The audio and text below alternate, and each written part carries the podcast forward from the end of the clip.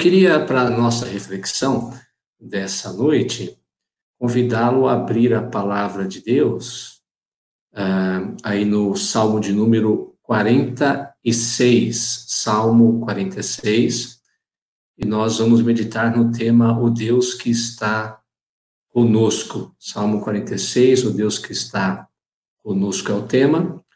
Uh, aproveite, né? Tenho certeza que você não deve estar deixando sua Bíblia empoeirada só porque não está indo aos cultos e porque está assistindo pela internet, só virtual. Então, abra sua Bíblia nesse texto, eu vou lê-lo, você vai acompanhar, será a base para a mensagem dessa noite. O Deus que está conosco, Salmo 46. Antes de mais nada, também agradecendo, vi que muitos irmãos queridos aí nem é, vou mencionar todos os nomes, seria uma injustiça, mandaram um abraço, lembranças, e a gente retribui, eu e a família, Patrícia, Rebeca, o pequeno Lucas, retribuímos o carinho e os abraços que cada um mandou aí nesse momento. Salmo 46, queridos, diz o seguinte: Deus é o nosso refúgio e fortaleza, o socorro bem presente nas tribulações. Portanto, não temeremos, ainda que a terra se transtorne e os montes se abalem no seio dos mares. Ainda que as águas tumultuem e espumejem, e na sua fúria os montes se estremeçam. Há um rio cujas correntes alegram a cidade de Deus, o santuário das moradas do Altíssimo. Deus está no meio dela, jamais será abalada. Deus a ajudará desde antemanhã. Bramam nações, reinos se abalam, ele faz ouvir a sua voz e a terra se dissolve. O Senhor dos exércitos está conosco. O Deus de Jacó é o nosso refúgio.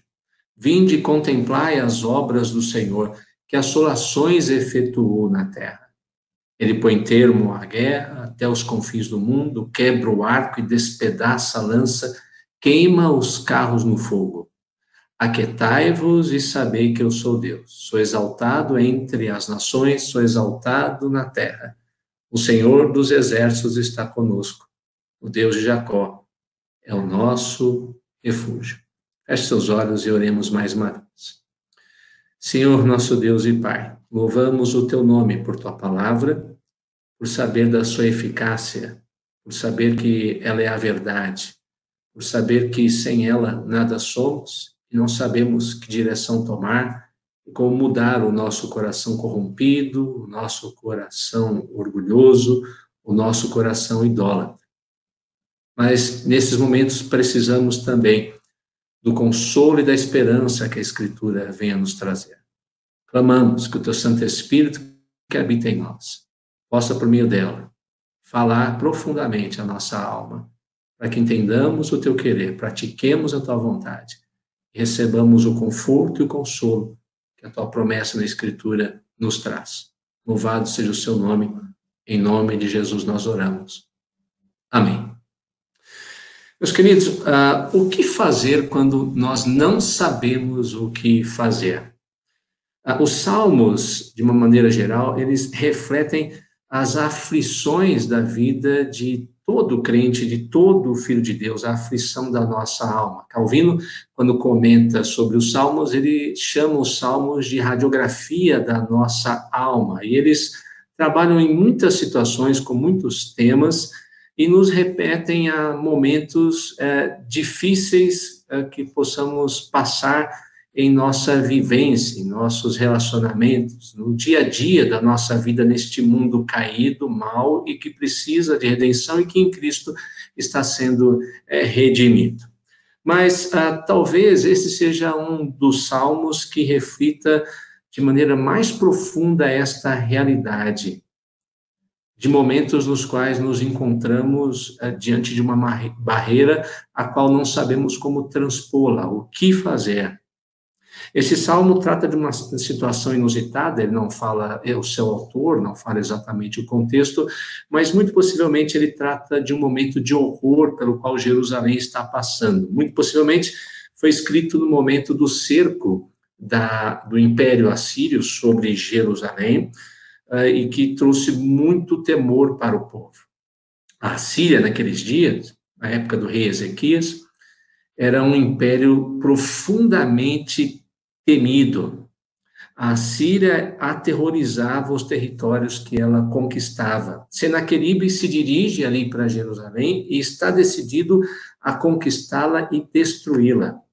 Primeiro Crônicas 32, 2, que é um trecho, muito possivelmente do contexto do Salmo 46, registra, vendo, pois, Ezequias, que era o rei de Judá, que Senaqueribe vinha e que estava resolvido a pelejar contra Jerusalém, essa era a situação, uh, o cerco estava ali, não havia o que fazer, e ao mesmo tempo sabendo de como a Síria é, em todo o seu sadismo, terror, maldade, como ela tratava os inimigos e os reis conquistados, muito possivelmente, com certeza, olhando o contexto, o povo estava com medo, Ezequias estava receoso, as autoridades receosas, ah, o poder bélico da Síria era tremendo, o exército era numeroso, era uma combinação, enfim, devastadora diante do povo de Deus. Havia temor, e a gente poderia dizer até mais do que isso, não só temor.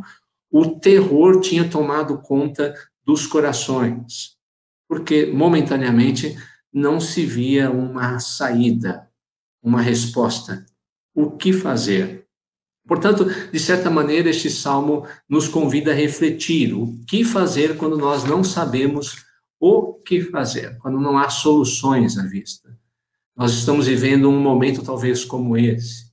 As autoridades discutindo, a ciência em si não sabendo ao certo que respostas dar, pesquisadores sem ter ainda uma solução para este mal que assolou o mundo todo com essa pandemia, o que vamos fazer depois, o que vamos fazer agora para o nosso sustento, para cuidar da nossa saúde, daqueles que amamos, sair ou não sair, trabalhar ou não trabalhar. As dificuldades são imensas, as dúvidas também, e as respostas nem sempre vêm como nós desejamos ou são aquelas que nós queremos. Ah, talvez numa situação parecida como a nossa, ah, o salmista repete o refrão deste cântico e desse salmo no versículo 7 e 11 diretamente e no versículo 1 indiretamente. Se você olhar na sua Bíblia, versículo 7 e 11 repetem: O Senhor dos exércitos está conosco, o Deus de Jacó é o nosso, nosso refúgio. Ah, preste muita atenção na expressão, que é uma expressão de batalha, de guerra na qual eles precisam da proteção, precisam de Deus. Eles não chamam Deus apenas de Senhor, eles chamam do Senhor dos exércitos. E, de uma maneira indireta, como disse no versículo 1, ele diz que ele é o socorro bem presente nas tribulações, ou seja, eles sabem que Deus, ele sabia que Deus estava com eles, Deus está conosco, ele é o socorro bem presente, ele não é distante. Há muitas discussões, às vezes, sobre se Deus se relaciona conosco ou não. Há muitas discussões naquilo que chamamos da doutrina da imanência e da transcendência de Deus. Nós precisamos sempre, biblicamente, encontrar o devido equilíbrio. Deus é transcendente, totalmente diferente de nós, santo, perfeito, eterno.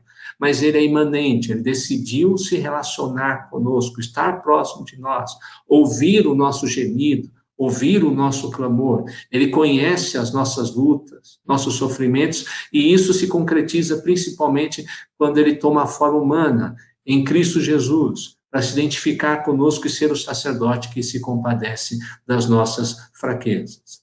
Ele é o Deus conosco, Manuel, um Deus relacional. O Senhor é um Deus que nos criou também como seres relacionais. Talvez seja esse um dos grandes problemas da pandemia que enfrentamos nós não fomos feitos para ficar sós. Nós somos feitos para nos relacionarmos em comunidade, para estarmos juntos. Mas esse Deus que é relacional, ah, deseja, quer e se relaciona conosco. Ele não nos abandona, não nos deixa ah, sozinhos, não nos deixa para trás, não nos deixa lançados à própria sorte. Ele nos chama para um relacionamento com Ele que se dá pela fé, e poderíamos dizer única e exclusivamente pela fé, assim que nós nos relacionamos com o Senhor. Portanto, isso pode ser visto nesse salmo. Nós veremos três lições importantes que o salmista nos, tra nos traz e vamos aprender uh, com Deus que está conosco. Como é que nós podemos tranquilizar o nosso coração quando aparentemente não há o que se fazer, não encontramos respostas diante dos nossos olhos, o nosso coração fica aflito. E a primeira lição desse salmo é que o Deus que está conosco é o Deus que é socorro nas tribulações.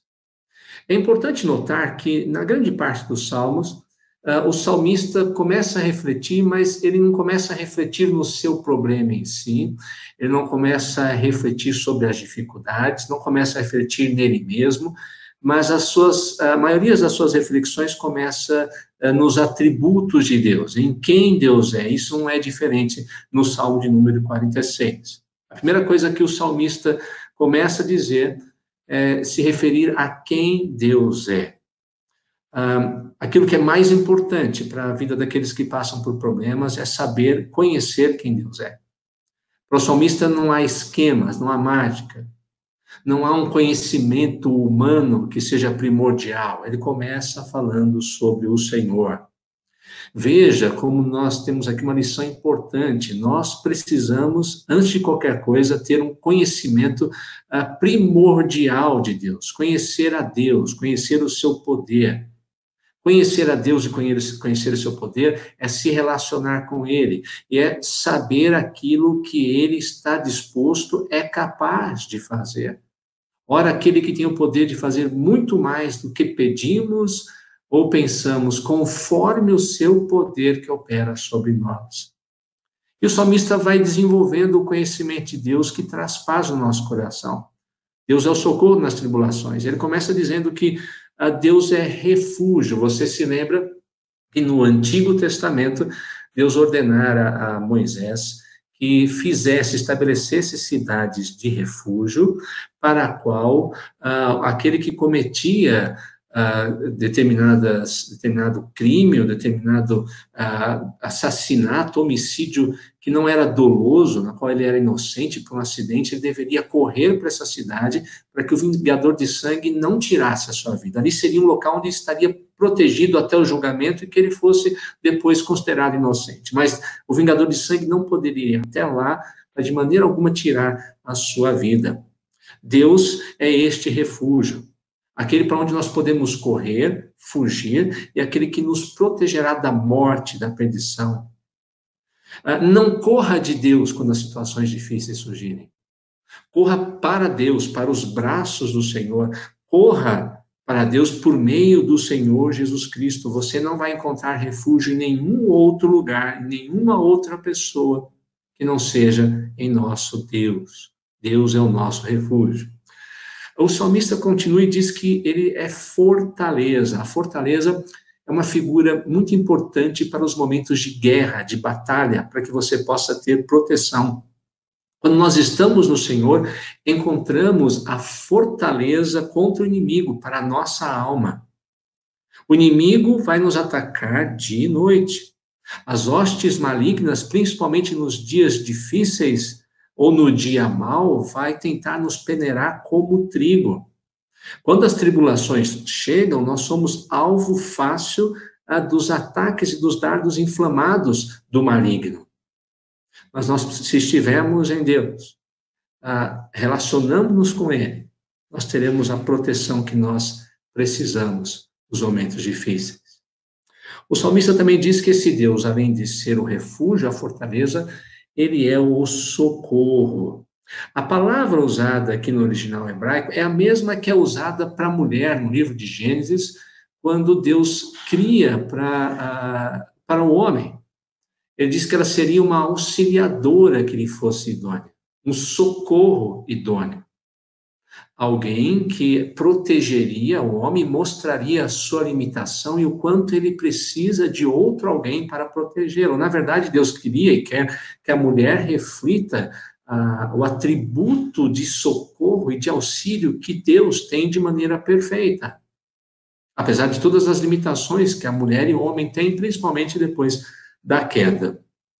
Mas, ah, mais do que a mulher, ou até mesmo do que qualquer outro ser humano, só Deus é capaz de ser este socorro para nós. E, ao mesmo tempo, para mostrar a nossa incapacidade de suprir as nossas próprias necessidades. Deus é o socorro para nós, é o supridor que nós precisamos. É aquele que ah, mostra que quando estamos firmes em Sua pessoa, teremos supridas todas as nossas necessidades.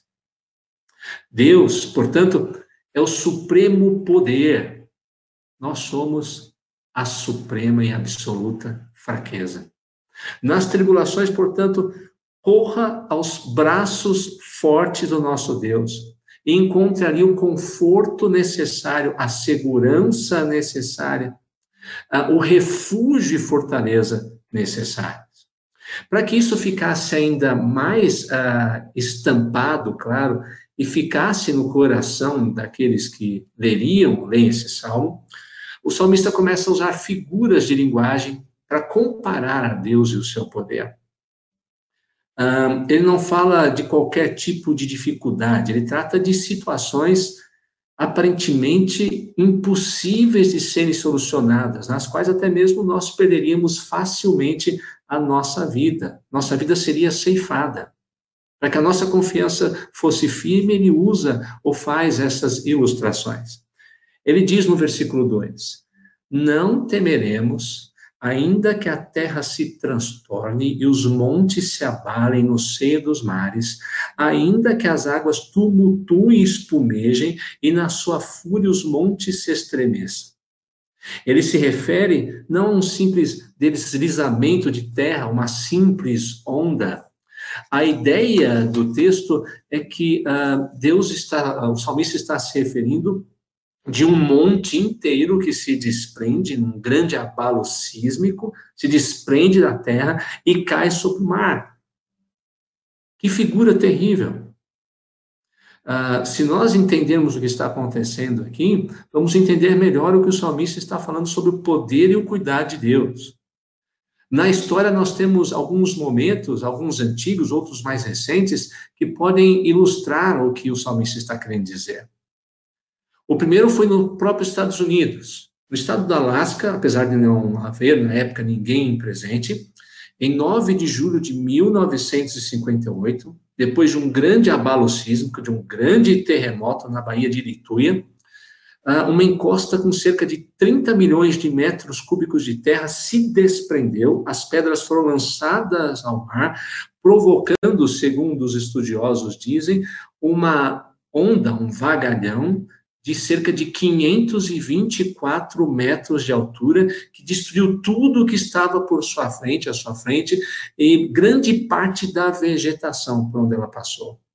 Para que você tenha uma ideia do tamanho desta onda, desse maremoto, desse tsunami, uh, o Empire State, Nova York, tem cerca de 443 metros.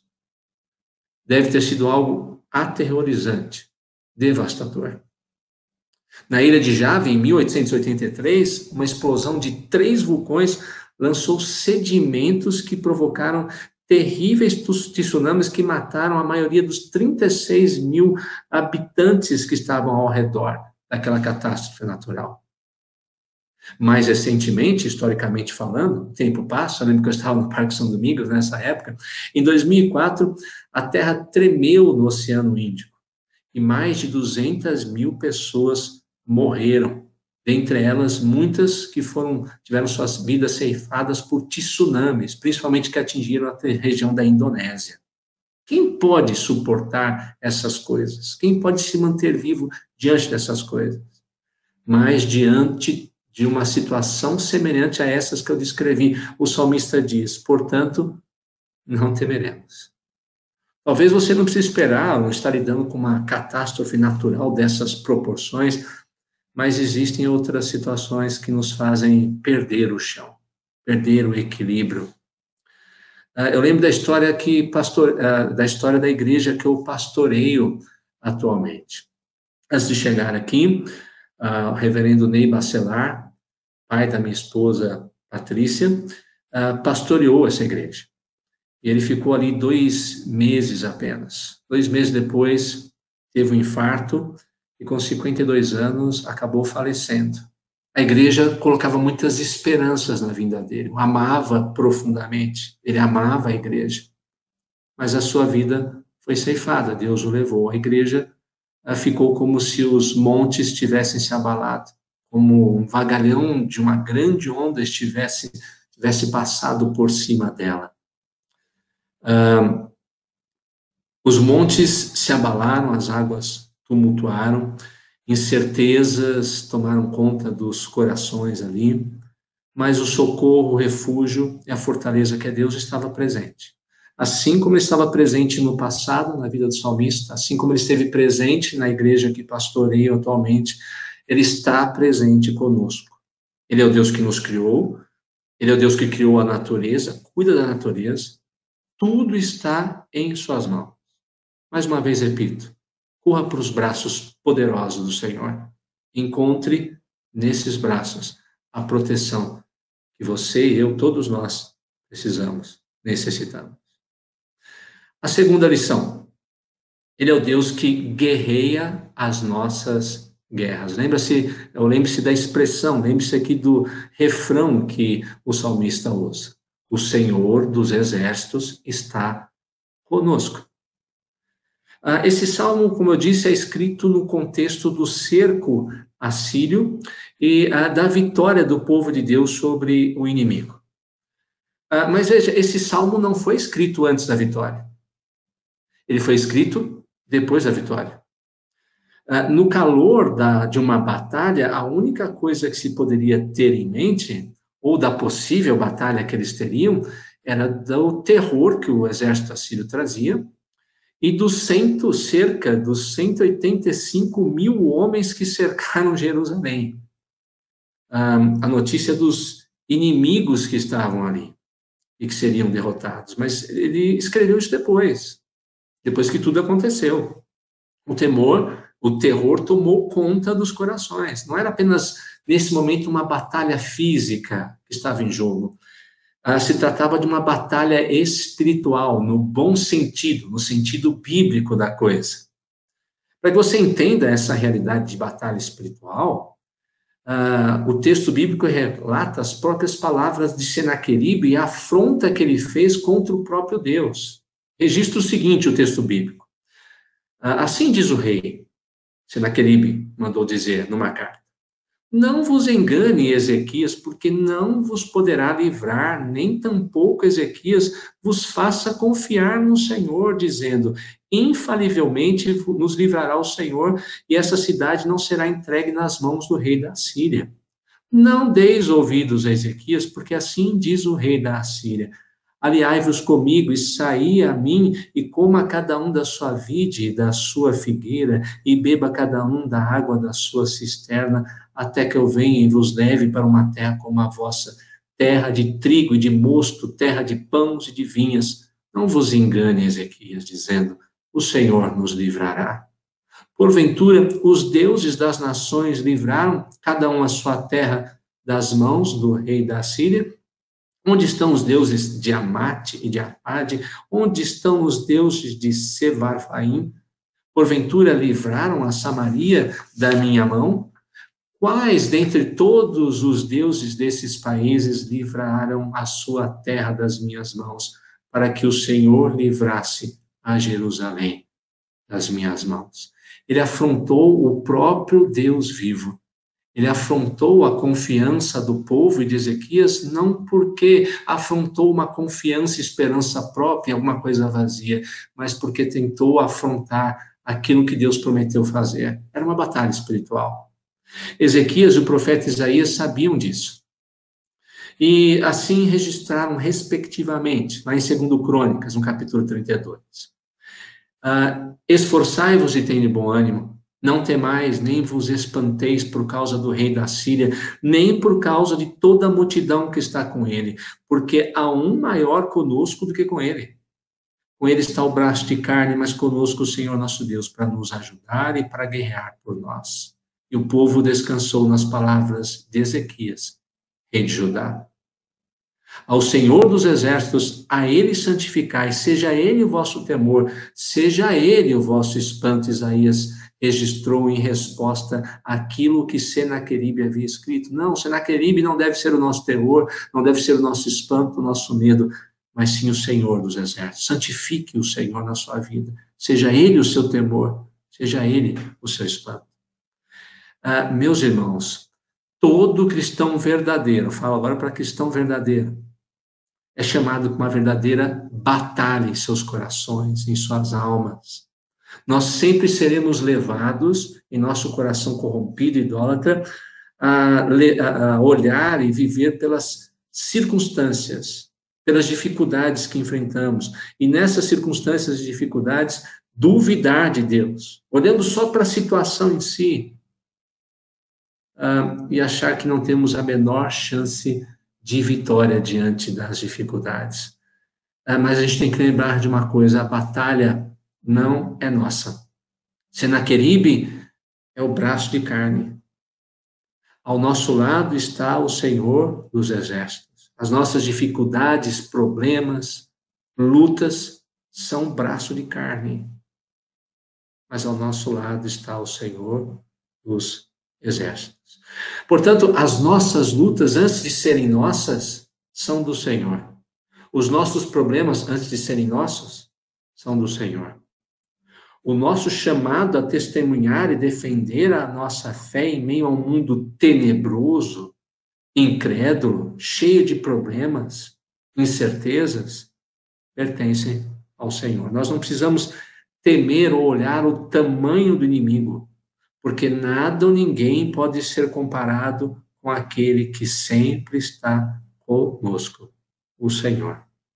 Por isso que, mais uma vez, ele é apresentado como Senhor dos Exércitos, e uh, o salmista usa a ilustração de que ele destrói o arco, destrói a flecha, põe fim à guerra em todos os lugares do mundo. Ele é o grande general, ele é o rei que está sentado no trono. O rei, o Senhor, uh, que na época da morte do rei Uzias, Isaías viu assentado sobre um alto e sublime trono. Lá no seu trono, em sua soberania, ele dirige o mundo, dirige os nossos corações, os detalhes que rodeiam nossa vida particular e os detalhes de toda a história, história universal em todos os tempos. Podemos estar cercados por um exército de 185 mil homens poderosíssimos, mas o Senhor, dos exércitos, o nosso grande general e rei, é o socorro e o refúgio que precisamos. A provação que pode vir sobre mim, sobre você, antes de ser sua e minha, é de Deus. Ele está cuidando nesse exato momento, ainda que não vejamos, de cada um de nós. O mundo que nos ataca com suas mentiras, assim como Senaqueribe fez, tentando lançar dúvidas sobre quem Deus é e o que ele pode fazer, Antes de ser esse mundo ser uma preocupação nossa, é uma preocupação do Senhor dos Exércitos. A que comparareis o Senhor? Portanto, lute ao lado do Senhor que vai à frente. Esteja com o Senhor que vai à frente, me dá dizendo. Tome as armas que Ele nos concede para guerrear a guerra na qual nos coloca. É por isso que o salmista, no versículo 10, conclui de uma maneira maravilhosa. Se ele é o Senhor dos exércitos, todo-poderoso, socorro, refúgio, fortaleza, se ele é o general, é o grande rei, aquetai-vos e sabei que eu sou Deus. Sou exaltado entre as nações, sou exaltado na terra. Nosso coração, que hoje pode estar inquieto, a gente pode deitar essa noite pensando nos problemas de amanhã, nas dificuldades que eh, podemos possamos enfrentar, nas incertezas dos que os homens podem trazer para nós o convite do, convite do salmista nessa noite é aquietar, aquiete-se.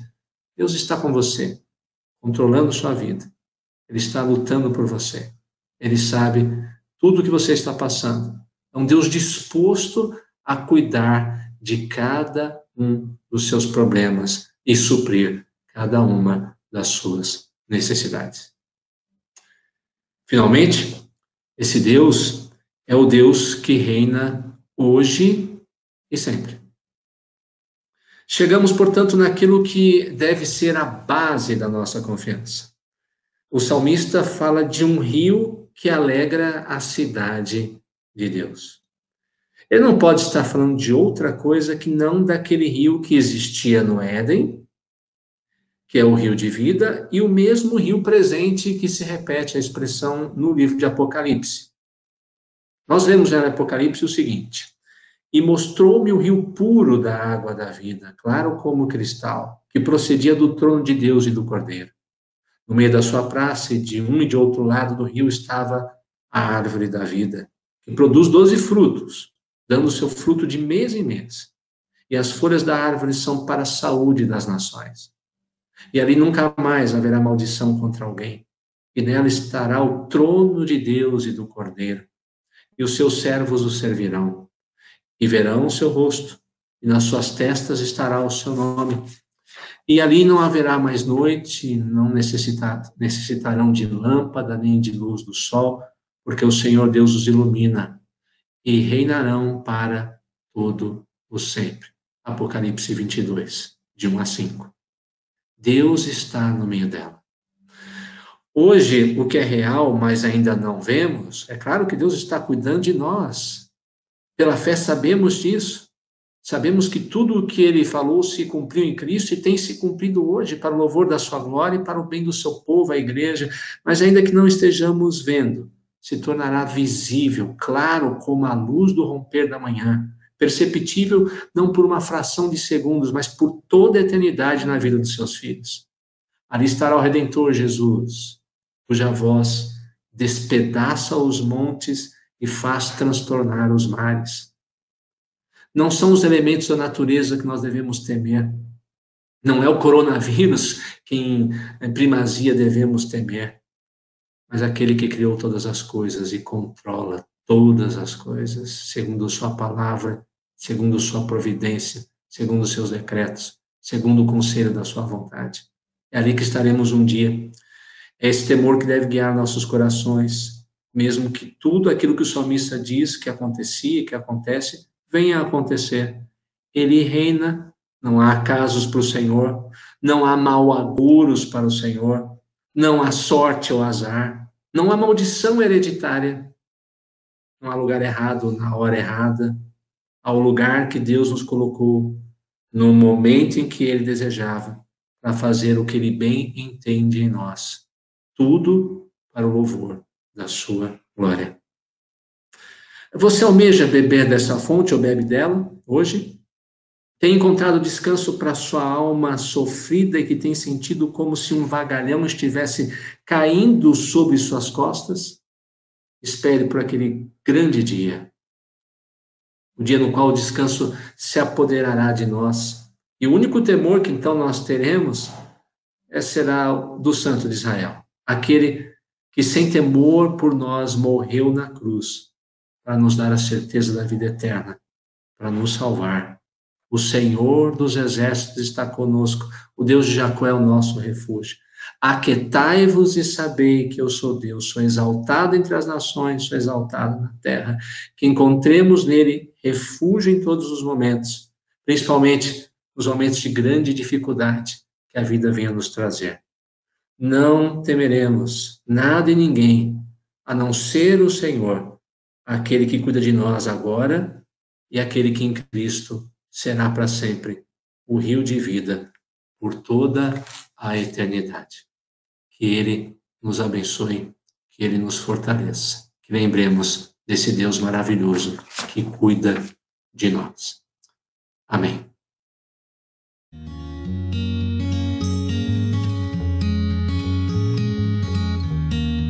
Igreja Presbiteriana do Parque São Domingos, Rua Homero Salles, 1014, Parque São Domingos.